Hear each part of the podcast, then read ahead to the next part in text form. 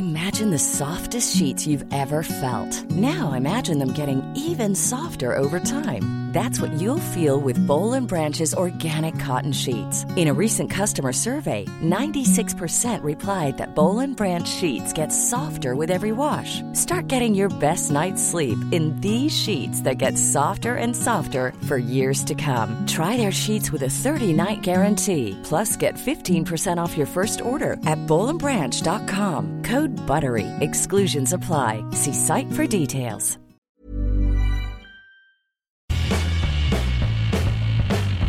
Hola a todos, esto es Sin Comentarios, el programa con los temas y noticias que a todo el mundo interesa y las opiniones que nadie pidió.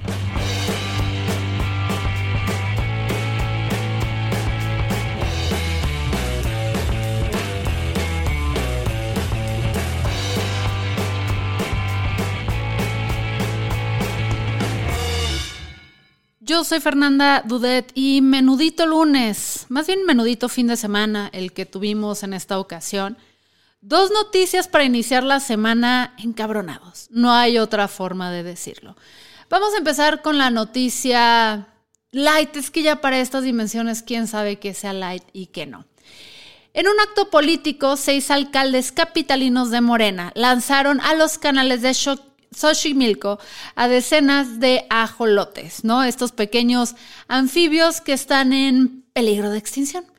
Ahora, ha habido muchos, y sobre todo para mi audiencia que está en TikTok, sé que han visto mucho de esta noticia, donde vemos a estos seis pelmazos, porque no hay otra forma de decirles, muy felices, llenos de ajolotitos, no sé si les diga así el diminutivo, pero suena bien los vemos en una imagen súper felices agarrando estos ajolotitos con sus manos.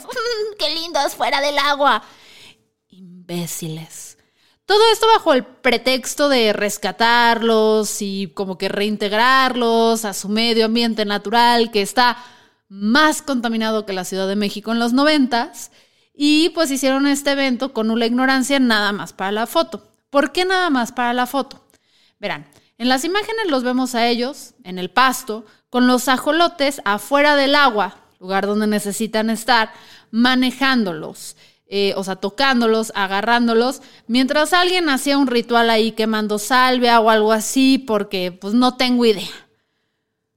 Luego agarraron a, los ajolotitos y los aventaron ahí a Xochimilco, a, a, donde fuera, ¿no? En una, en una de las zonas, de hecho, más contaminadas eh, del agua de estos canales al sur de la Ciudad de México. Ok, ¿cuál es el problema de esto? Porque estiman expertos como Horacio Mena, que lleva 14 años estudiando los ojolotes, que estos pobres animalitos de seguramente, o sea, seguramente no sobrevivieron más de tres horas para todo esto. Pero fue un show que, que ayudó a preservar la especie. Ahora, ¿por qué, qué, ¿cuáles han sido los problemas que han señalado varios biólogos y expertos que debo aclarar, yo no lo soy en este tema? Lo primero, el primer error fue votar por Morena, pero miren, eso va mucho más atrás, no lo podemos solucionar. Le van a decir, ay, Fernanda, es que eres antimorenista. No se preocupen, soy anti todos los partidos políticos. Si hay algo realmente democrático en mi corazón es el desprecio por la clase política mexicana. Jalo parejo con todos. Pero el segundo error fue, bueno, sacan a estos ajolotitos, los ponen en el pasto, que no es la condición que debería tener, los empiezan a agarrar quienes sigan a Random Rojo, quienes sigan este, a Pregúntale al biólogo, quienes sigan a todas estas personas en TikTok, constantemente nos dicen la mejor manipulación de un animal es la que no se hace, porque le generamos estrés innecesario a estos pobres animalitos que ya de por sí le están pasando muy mal. Recuerden que están llenos, rodeados de morenistas, perdón.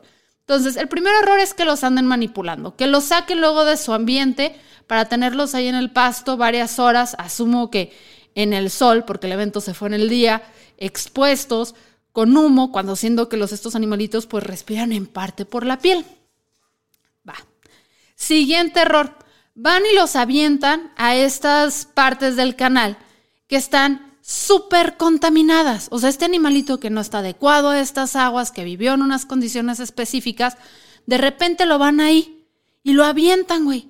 O sea, es como, no, no, sabría cómo decirles cuál es el equivalente, pero hace poquito sentido común de que si tú o sea, respiras, a ver, vamos a decirlo así, es como si te pones a respirar directamente de un mofle de un auto. O sea, no estás preparado para esas condiciones. Ay, nos cambiamos poquito de audio, perdón. No estás preparado para esas condiciones. Evidentemente vas a tener ahí un shock porque no, no es lo tuyo. Entonces los avientan a este canal donde está súper contaminado, donde hay gente que vive alrededor, que está aventando el agua que desechan de sus casas con químicos, con cloro, con detergentes, con veto a saber cuántas cosas, y por los ajolotitos no están ahí como que preparados. Adicional a eso, la zona donde los avientan no está protegida. O sea, puede haber muchísimos animales que sean predadores y se coman a dichos ajolotitos. Entonces aquí la pregunta es, ¿para qué carajos? O sea, neta vale la pena que sacrifiquen a estos animales para poderse tomar una foto.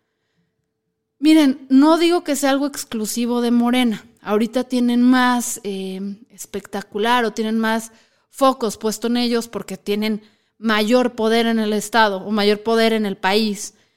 Esto es algo muy característico de los políticos. Hacen cosas que parecen buenas, pero que están bien pendejas. O sea, seamos honestos. Entonces, hay que checar esto, qué onda, qué está pasando, no dejar que los políticos nos engañen. Y pues ahora sí que llamar a la atención de estos participantes del evento, porque deben ser traídos a cuentas. Al fin y al cabo, asesinaron a un animal que está en peligro de extinción. Em, mm, mm. entonces, ¿quiénes son estas personas? Bueno, son los mandatarios de Iztapalapa, Milpa Alta, Tláhuac, Gustavo Amadero e. Entonces, estas son las personas que hay que buscar y hay que exigirles, pues, consecuencias, consecuencias, ¿no? Siguiente noticia para seguir bien enojados, porque es lunes. ¿Qué es un lunes si no se está enojado? O sea, la neta. Yo sé que ahí está el, el, podcast de Ya es lunes, es mi otro proyecto que salimos cada 15 días. Ese es para que estén de buenas, sin comentarios es para que estén de malas. Ok. Siguiente noticia. Eh, Paola Shetekat, de 27 años. Es una... Le digo chava porque es joven, es muy joven. Ya cualquier persona abajo de 30 para mí es súper bebé. Estaba trabajando en junio del 2021 en, como economista conductual en el Supreme Committee for eh, Delivery and Legacy, en la, en la, entidad, que es la entidad perdón, responsable de organizar el Mundial de Fútbol del 2022 en Qatar. Una noche, una persona a la que ella consideraba amigo, y aquí estoy entrecomillando que ustedes no lo pueden ver, entró a su habitación y pues abusó sexualmente de ella. ¿Qué pasa con Paola? Que ella va a denunciar a las autoridades acompañada por la embajadora de México, Graciela Gómez, y el cónsul Luis Alberto Ancona. Y resulta que pues cero apoyo por parte de la embajada, cero apoyo por parte de la policía, se lleva a cabo todo el proceso y Paula termina siendo condenada a 100 latigazos y 7 años en la cárcel por denunciar a su agresor. Quiero leerles parte de la carta que escribió Paola para, para o sea, lo escribió en el blog de Julio Astillero, donde comparte su historia porque creo que ella es la mejor persona para decirlo. Y vamos a leer. Eh, mm, mm, el 6 de junio del 2021 me encontraba trabajando en Qatar como economista conductual en el Supreme Committee, for Delivery and Legacy, entidad responsable de organizar el Mundial del 2022. Esa noche un conocido que consideré amigo de la comunidad latina en Doha se metió a mi departamento en la noche mientras yo dormía. Aclaro que en Doha, siendo de las ciudades más seguras del mundo, mucha gente deja su puerta sin seguro y recae en la seguridad del edificio. Después de un forcejeo breve, pues su fuerza sobrepasaba la mía, terminé en el piso. Horas después me salieron moretones en todo el brazo izquierdo, el hombro y la espalda. Mantuve la cabeza fría. Le avisé a mi mamá, a un colega de trabajo y documenté todo con fotos, para que mi memoria, en un intento de autoprotección, no minimizara los eventos o borrara por completo parte de ellos. Y denuncié. Denuncié porque no iba a permitir que se repitiera la historia porque ya no era la niña de 16 años. En su carta previamente, Paola habla sobre un abuso sexual que le tomó 10 años eh, denunciar, como muchas de nosotras hemos pasado historias similares. Y porque en un acto de amor propio me negué a dejar que alguien lastimara hacia mi cuerpo de nuevo sin consecuencias. Pasé la noche en un hotel que olía a cigarro, el único disponible por si mi agresor volvía a buscarme. Y al día siguiente en la mañana obtuve el certificado médico y acudí a la policía en compañía del cónsul de México en Qatar. Ahí todo fue en árabe, y con mi árabe limitado logré explicar la situación. Al preguntarme si quería una orden de alejamiento no hacer nada o ir a las últimas instancias, me congelé.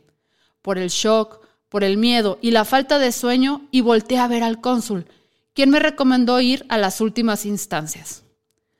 Firmé la declaración en árabe. Aquí cabe mencionar, nada más, que el cónsul es Luis Alberto Ancona. Quizás si hubiese sido una mujer la que le hubiera dado como que el apoyo, quizás si lo hubieran tomado más en serio y hubiera habido conocimiento, la recomendación hubiera sido otro. Em, va. Firmé la declaración en árabe y di los datos del agresor. Horas después, a las 9 de la noche, me hablaron por teléfono para acudir urgentemente a la estación de policía. Extrañada, pregunté si era necesario que una mujer que acaba de ser agredida fuera sola a la estación de policía a esa hora. Su respuesta fue que sí. Si no iba mi denuncia sería descartada. Tomé un taxi, al llegar a la estación, los policías pusieron delante de mí a mi agresor. Fueron tres horas de interrogatorio en árabe y en cierto punto me exigieron una prueba de virginidad. Por alguna razón yo había pasado a ser la acusada. Cuando preguntaba por qué exigían que les diera mi celular, me aseguraban que no había cargos en mi contra, que solo querían verificar que no hubiera una relación romántica entre nosotros, pues el agresor se defendió de la denuncia diciendo que yo era su novia. En Qatar, Tener una relación extramarital se paga con hasta siete años de cárcel y en algunos casos la sentencia incluye 100 latigazos. De un momento a otro mi denuncia ya no importaba. La policía refirió el caso a la Fiscalía Pública, único lugar donde tuvo un traductor. Todo se centró alrededor de la relación extramarital, mientras que, bajo mi abaya, la túnica que me recomendaron usar para parecer una mujer de buena moral, entrecomillada, seguía las marcas moradas casi negras. Mi abogada casi no habló. Al final tuve que entregar mi teléfono desbloqueado a las autoridades si no quería ir presa. El Supreme Committee me ayudó a poner a poder salir del país. Mi teléfono ya no importaba. Había grabado testimonios y los envié a Human Rights Watch, que publicarían en caso de que me arrestaran. Nunca había respirado con más alivio que cuando me sellaron el pasaporte. En México, Paró la adrenalina y empezó un proceso más lento, aunque igual de complejo y doloroso. El ¿y ahora qué? Las pesadillas, la reconstrucción de una torre de cartas que se derrumba cada segundo, el arrepentimiento de siquiera haber denunciado, el castigo constante de haber escuchado al cónsul, quien, junto con toda la embajada, se deslindó rápidamente del caso, y la decepción de no haber previsto que el caso podrían revertirlo en mi contra porque vivimos en un mundo que parece odiar a las mujeres. El caso fue referido a la Corte Criminal y cuando por fin recibí el expediente, que por supuesto omitía todas las faltas cometidas por las autoridades catarís, se me helaron las manos mientras temblaban al ver que mi agresor fue absuelto del cargo de agresión porque, a pesar del informe médico, no había cámaras que apuntaran directamente la puerta del apartamento, así que no había forma de constatar que la agresión sucedió. Lo que las mujeres llevamos diciendo años. O sea, al menos de que casi casi abusen de ti con notario presente, este, firma autorizada de que el abuso sucedió en triplicado, notariada, con cámaras, etcétera, siempre se nos va a decir que no. Eso sí, los cargos por tener una relación fuera de matrimonio seguían vigentes, impidiéndome volver a Qatar y forzándome a pagar aún más por representación legal. La solución que me dio mi abogada y el representante legal de mi agresor eran relativamente simples cásate con él. Para cerrar el caso que el Estado de Qatar abrió en mi contra, solo debía casarme con mi agresor. Esto es lo que pasó. La carta la pueden leer porque todavía se extiende más. Em, en justo en el blog de Julio Astillero se llama Un mundo que parece odiar a las mujeres. Y sí habla mucho de, de la política, o sea, no solamente la política que tenemos al interior en México, que es muy cuestionable, sino de qué está sucediendo con la política exterior feminista en México. ¿Qué están haciendo las autoridades para poder proteger a sus ciudadanos y ciudadanas específicamente como es este caso, en otras partes del mundo. ¿Por qué este cónsul y por qué esta embajadora no han recibido consecuencias por hacer mal su trabajo? Muy mal. ¿Sabes? Porque estas personas deberían tener conocimiento legal sobre qué pasa cuando una mujer denuncia y darle el mejor consejo para que ella pueda recibir la justicia que ella siente necesaria, obviamente de acuerdo al margen legal de, de cada país. También nos deja preguntándonos qué va a pasar con todas las mexicanas, y más que esta nota se está haciendo tan pública, que vayan a Qatar durante el Mundial. ¿Qué tan seguras y estás protegida, protegidas estar en un país donde la víctima es quien sufre las consecuencias de una agresión sexual, donde la respuesta para poder como que no ser tú luego penalizada porque te violaron es cásate con tu agresor. Entonces estos son los dos temas para iniciar la semana en modo no me chinguen, que enojada estoy, pero que nos dejan como pensando un poco de qué tipo de personas tenemos al gobierno. Y repito, ahorita es Morena, porque coincide que son pues las partes responsables en ambas situaciones, en el masacre jolotón y en este asunto de, pues no digo que, la, o sea, obviamente Morena no fue quien condenó a los latigazos, el gobierno de México no condenó a los 100 latigazos y los 7 años de cárcel y no propuso como solución casarse, pero la embajadora y el cónsul puestos por Morena en Qatar no dieron la atención adecuada a esta persona. Entonces, ¿qué está pasando con nuestras autoridades que se están dejando ver incompetentes en diferentes rubros y en diferentes circunstancias? Lo que queda claro es que ni mujeres ni animales en peligro de extinción están seguros en nuestro país. Esto es Sin Comentarios, el podcast que sale cada vez que le da la gana y muchas gracias por escuchar y enojarse conmigo este lunes en la mañana. Chao. Planning for your next trip? Elevate your travel style with Quince. Quince has all the jet-setting essentials you'll want for your next getaway, like European linen, premium luggage options, buttery soft Italian leather bags, and so much more. And it's all priced at 50 to 80% less than similar brands. Plus, Quince only works with factories that use safe and ethical manufacturing practices. Pack your bags with high-quality essentials you'll be wearing for vacations to come with Quince. Go to quince.com slash trip for free shipping and 365-day returns.